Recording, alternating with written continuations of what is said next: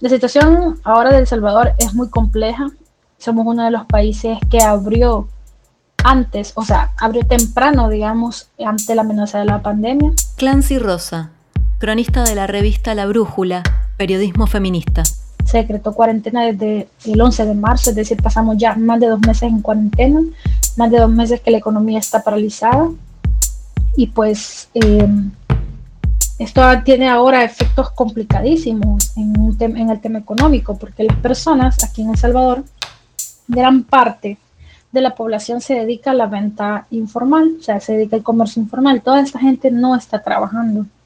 Entonces, y también la pequeña y la mediana empresa, muchísimas empresas han cerrado porque ya después de dos meses no pueden garantizar em, los salarios a sus trabajadores, a sus trabajadoras. Entonces, muchas de estas pequeñas empresas han, han tenido que cerrar.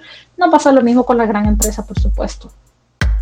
Estamos en un momento muy difícil. Creemos que como Grupo Salva hay dos opciones, aquí trabajar, hablar como ciudadanos y hablar como políticos. Rina Araujo, doctora en medicina y diputada nacional por el FMLN, la principal fuerza opositora en la Asamblea Legislativa. Como ciudadanos, creo yo que eh, se vive un momento de muchísima incertidumbre porque el ciudadano común no, no entiende realmente qué es lo que está pasando. Y políticamente hablando, una de las grandes dificultades es tener en el Ejecutivo a un presidente que está queriendo obtener a cualquier costo eh, el manejo de todo el poder del Estado. Nosotros como república tenemos tres poderes en el Estado, cada uno haciendo sus roles como se ha establecido en nuestra constitución, nuestra Carta Magna, más, más allá de eso, el presidente ha desacatado cualquier resolución que ha venido de la Corte Suprema de Justicia y, por supuesto, mucho, mucho menos las consideraciones que pueden venir a través de la Asamblea Legislativa. Hay un tema eh, de inestabilidad social, eh, política y jurídica. Bueno, el presidente del 9F que quiso entrar a la asamblea con todos los militares e imponerse a la decisión de la asamblea, pues ha dado luces de tener, o algunos lo han calificado como coquetear eh, con la dictadura. La verdad es que en estos momentos de análisis sobre lo que el presidente ha hecho, seguimos viendo esas actitudes. Eh, ha sacado decretos eh, que sobrepasan sus atribuciones constitucionales. Sobrepasan y se ha tomado atribuciones que no le corresponden, que le corresponden estrictamente a la Asamblea Legislativa. Entonces ha habido todo este choque, pero hay que decir también que este gobierno tiene un aparato mediático eh, fuerte, entonces también hay mucha gente que lo respalda, que lamentablemente pues no conocen bien la situación y también mucha manipulación de información. El Salvador lleva más de 60 días en estricta cuarentena, vigilada por la policía y las fuerzas militares. Cualquier acto interpretado como una violación a la cuarentena puede costar la violación de los derechos humanos. En febrero de este año, el presidente Nayib Bukele ordenó rodear la Asamblea Legislativa de fuerzas militares como estrategia de presión para lograr el respaldo que le permita tomar un crédito por 109 millones de dólares para la compra de armamento. Para organizaciones feministas de derechos humanos y partidos como el FMLN, lo que hizo Nayib Bukele fue un autogolpe. Para buena parte de la población trajo resonancias de la última dictadura y de los años previos a la firma de los acuerdos de paz en 1992. A pesar de la pandemia, las tensiones entre el presidente Bukele, la Asamblea Legislativa y el Poder Judicial no cesaron. El problema es la confrontación continua. Si, por ejemplo, nosotros, como Asamblea Legislativa, ejecutamos una ley de protección de bioseguridad a los trabajadores de salud, porque ese ha sido uno de nuestros principales problemas, que los primeros contagiados con el COVID fueron personas que estaban en la primera línea de atención de las personas que el COVID sencillamente lo vetó. Todito lo que nosotros en este lugar, en este pleno, hacemos y que viene de cualquiera de los grupos parlamentarios es vetado. Llevamos casi nueve vetos. O sea, hemos, no tenemos ninguna aprobación. Pero si viene del Ejecutivo la solicitud y nosotros la aprobamos, ahí sí no lo vetan. Entonces, el presidente, yo quiero ser muy honesta, yo diría que está actuando de una manera, no, no, no te encontraría la palabra formalmente hablando, pero sí hay una, una falta de tolerancia, hay una agresión hacia nosotros los diputados, o una agresión casi continua. La última agresión que tuvimos fue que no se nos iba a cancelar el, el, salario. Entonces, el presidente ha creado como, nuestros personajes, ¿no? Él es el, el bueno, el que quiere salvar al pueblo, la Asamblea Legislativa es la mala, la que quiere ver morir al pueblo, porque así son los discursos. En el día de ayer, el presidente Bukele anunció en su cuenta de Twitter que denunciará a la Asamblea Legislativa ante la Comisión Interamericana de Derechos Humanos. Ellos están violando el derecho, hablan mucho de derechos humanos, y están violando el derecho humano más sagrado de todo, que es el derecho a la vida. Y están violando otro de los derechos más sagrados, que es el derecho a la salud. Por lo tanto, vamos a poner una demanda, una denuncia ante la Comisión Interamericana de Derechos Humanos por la violación del derecho a la vida y a la salud del pueblo salvadoreño. Se, me, se, preocupa por las personas y los otros queremos, queremos, o sea, los otros que están pidiendo planes económicos, planes de cómo se está viendo la crisis, qué es lo que se está planteando, somos malos, queremos ver muertos a los salvadoreños y a las salvadoreñas. Así se ha dividido todo esto, cerrando una posibilidad de diálogo. Entonces tenemos actualmente este conflicto en que no se ponen de acuerdo los poderes eh, del Estado, en que el presidente no tiene la intención de tomar medidas dialogadas y de consenso, sino todo lo contrario, medidas que sean autoritarias y avaladas y, y, todo, ¿verdad?, definido solo por él y sus ministros. Entonces, lamentablemente, estamos viendo cómo la pandemia se usa para generar estos estados eh, autoritarios, que es lo que estamos viendo. O sea. Desde el 14 de marzo, que fue la época cercana en que la Organización Mundial de la Salud eh, emite la emergencia mundial por declarar pandemia, lo que llamamos al COVID-19, pues nosotros responsablemente como legisladores nos hemos reunido hicimos una, una ley de emergencia.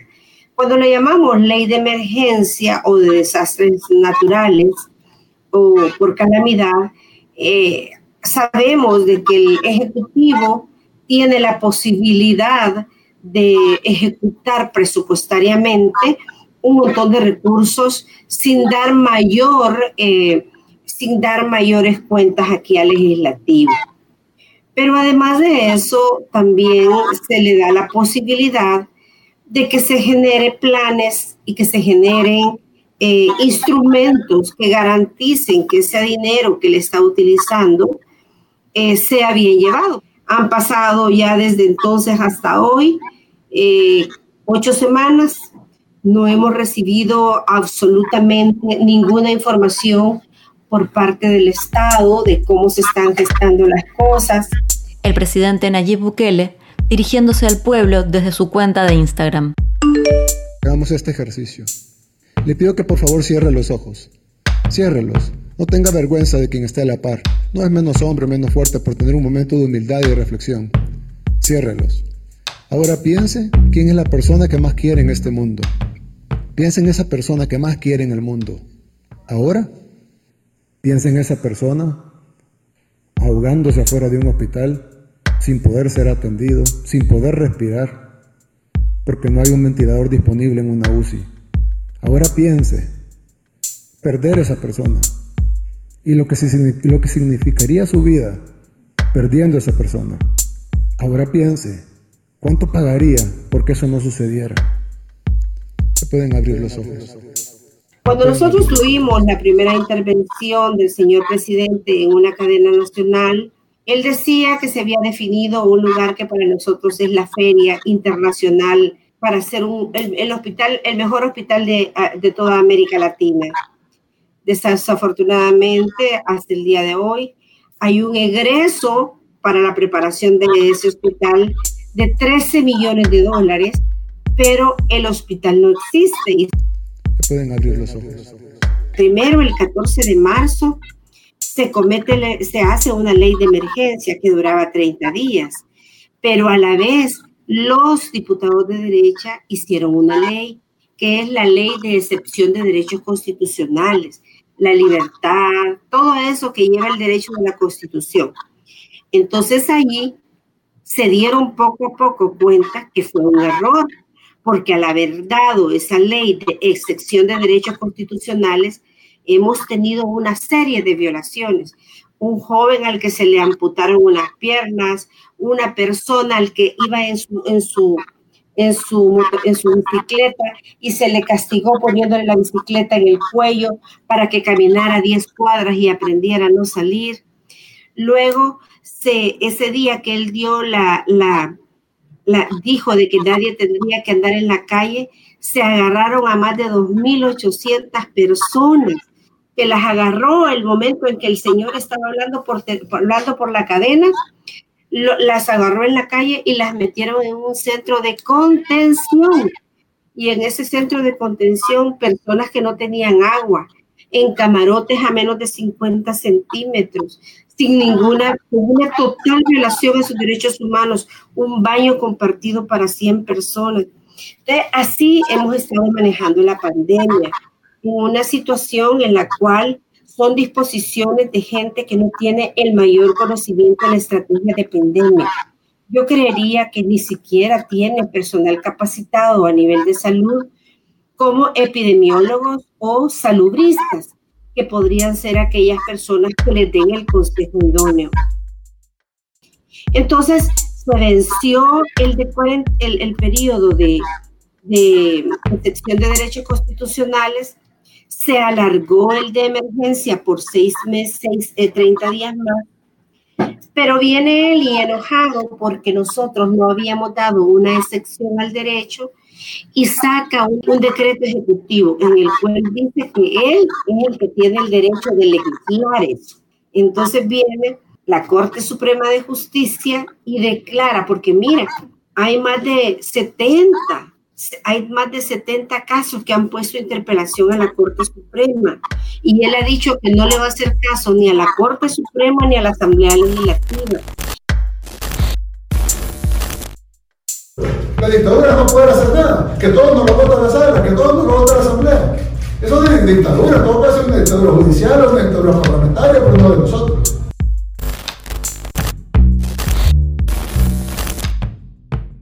Que él desconoce totalmente lo que estos órganos de Estado significan.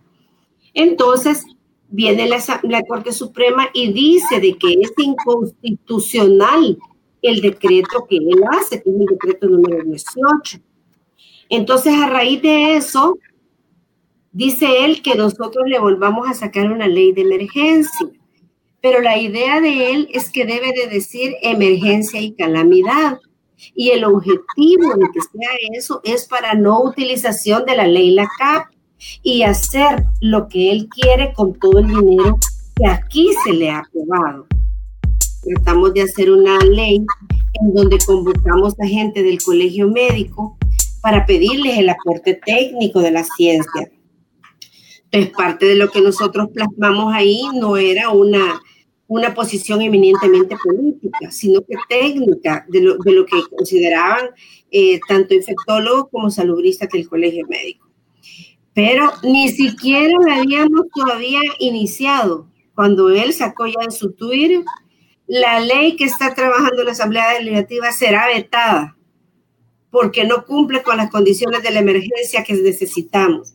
Entonces nosotros la terminamos, de hecho, eh, nosotros como grupo parlamentario, que tú sabes que somos un grupo de izquierda, eh, en la nuestra ley iba eminentemente eh, las etapas de salud, de que era una cuarentena, de qué personas iban a estar en una cuarentena, de qué significaba aislamiento. Entonces viene él y el día de ayer sale con un nuevo decreto ejecutivo, es el decreto 19, que es en el contenido el mismo decreto que la sala de lo constitucional dijo que era ilegal.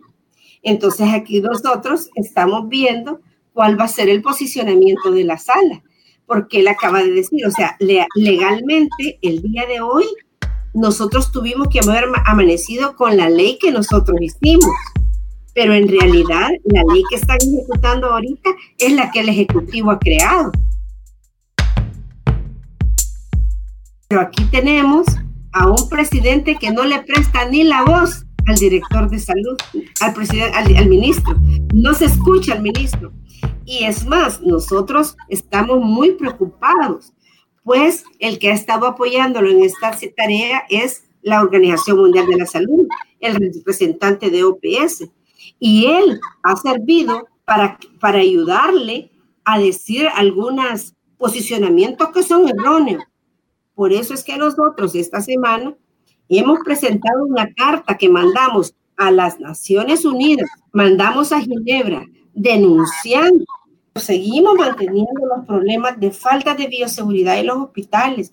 Fíjate que la gente a la que le da positivo, escuchen gente que tiene positivo COVID y que está sintomática, la dejan en las gradas de los hospitales. Las palabras que dicen es que está colapsado pero está colapsado porque han metido a todos los casos positivos asintomáticos. Entonces cualquier sistema te va a colapsar. Tenemos ahorita nada más 56 personas en estado crítico. No hay, otra de las grandes dificultades que tenemos es que no hay un centro COVID.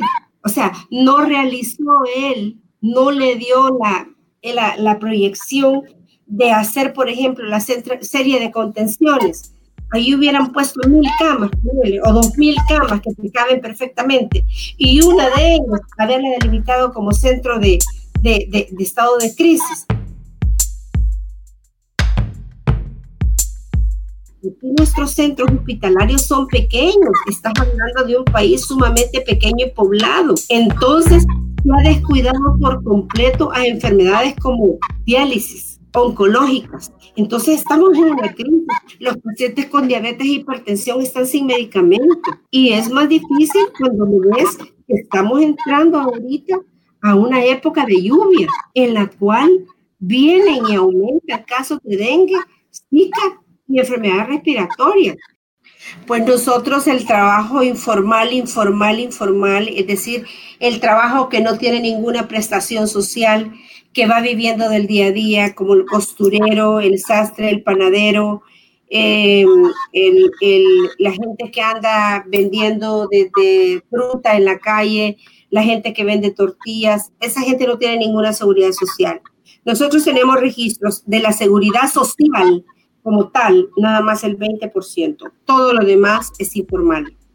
Y esa es la gente que nos preocupa, porque es la gente que está sacando banderas blancas porque está ya muriéndose de hambre. O sea, esa es la gente para la cual nosotros le pedimos al Estado una estrategia, porque es la gente que ya no aguanta. Por ejemplo, la distribución de los 300 dólares. Mucha de la gente que necesitó ese dinero no le llegó. Y sí salió gente eh, beneficiada, digamos, para tener este apoyo de 300 dólares, que por, por ejemplo no está en el país. Ha migrado a Estados Unidos o incluso salió gente que tiene empleo eh, fijo, digamos, que tiene ingreso fijo. Entonces no se focalizó porque no se usaron datos eh, certeros, digamos, sobre la gente que de verdad lo necesitaba. No se presentaba un plan económico que pueda ir aliviando, podamos ir enfrentando la pandemia, pero también viendo cómo reactivamos la economía, morir o comer, ¿verdad? Morir de coronavirus o, morir de hambre. Hasta la semana pasada teníamos más feminicidios que gente, que, personas fallecidas por COVID. Es una realidad.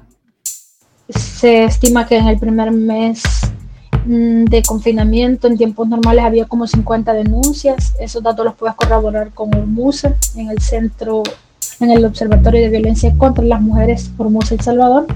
Ahí puedes ver, este, ahí eh, en tiempos normales, digamos, en ese mes se podrían dar 50 denuncias. Ese primer mes de confinamiento hubo 150 denuncias, entonces aumentó eh, más, digamos, del, del 100%. Entonces, eh, esto pues alertó a las organizaciones de mujeres. Hay que decir que el gobierno tal cual no se ha pronunciado hasta el día de hoy por los feminicidios, que ya vamos por 17 feminicidios en cuarentena que han habido aquí en el, país. por los cuales el presidente no ha dicho nada. De hecho, sus registros institucionales cuentan como 10 feminicidios porque no están registrando la misma cantidad que las organizaciones, que son como sus registros que se hacen a partir de las notas de prensa, pero no se consideran así. No hay ningún pronunciamiento del presidente ni de ninguno de sus funcionarios respecto al tema de los feminicidios ni de la violencia que está pasando en los hogares. Pero hay un caso en el que la chica fue asesinada por policías el 10, el 10 de mayo, el Día de la Madre. La policía había dicho que fue un enfrentamiento y que ella era pandillera pero por un reportaje periodístico eh, se, bueno, se supo que eh, no fue así, entonces los policías están siendo judicializados por el caso, es decir, que tenemos una muerte de una mujer que fue a manos de eh, las fuerzas militares en la cuarentena. Acá se ha exaltado la figura de la fuerza militar y validado totalmente presidente hace campañas enormes eh, de los héroes del país y son los militares, la policía, también hay campaña de médicos, hay que decirlo, pero en menor grado. O sea, acá es una, se alaba la fuerza militar, o sea, también eso te da como luces para ver hacia dónde vamos, ¿verdad? Entonces es bien complicado, el presidente se ha declarado básicamente en contra de la Organización de Derechos Humanos y de los derechos humanos. Hay censura y críticas a la prensa, el presidente está atacando periodistas, entonces tenemos una situación en realidad donde la democracia peligra por estas expresiones eh, autoritarias del gobierno.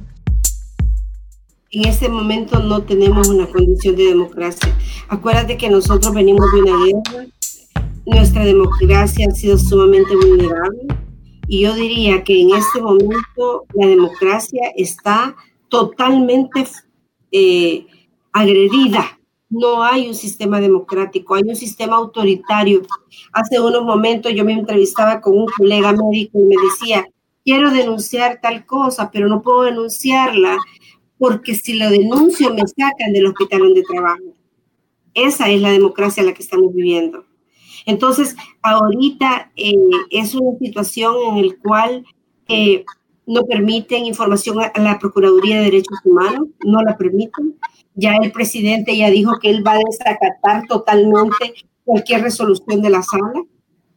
Ya ahorita eh, está plegado el ejército totalmente él. De hecho, el mismo día que hicimos nosotros una, una estábamos trabajando la ley que, que se llama Ley Integral para el, el, manejo del COVID y la reinserción laboral, que va a durar aproximadamente 120 días. Eh, él mismo convocó a la gente del ejército para reunirse con ellos. Es decir, estamos ante una total violación de nuestra democracia que nos ha costado sangre, que nos ha costado vidas. Una democracia en riesgo constante, un territorio militarizado, persecuciones y agresiones a referentes de la oposición y organizaciones feministas. Un país en el que muy pocos acumulan riqueza y un 80% de la población tiene empleo informal. Estas son algunas de las claves para entender en qué contexto llega la pandemia de coronavirus a El Salvador.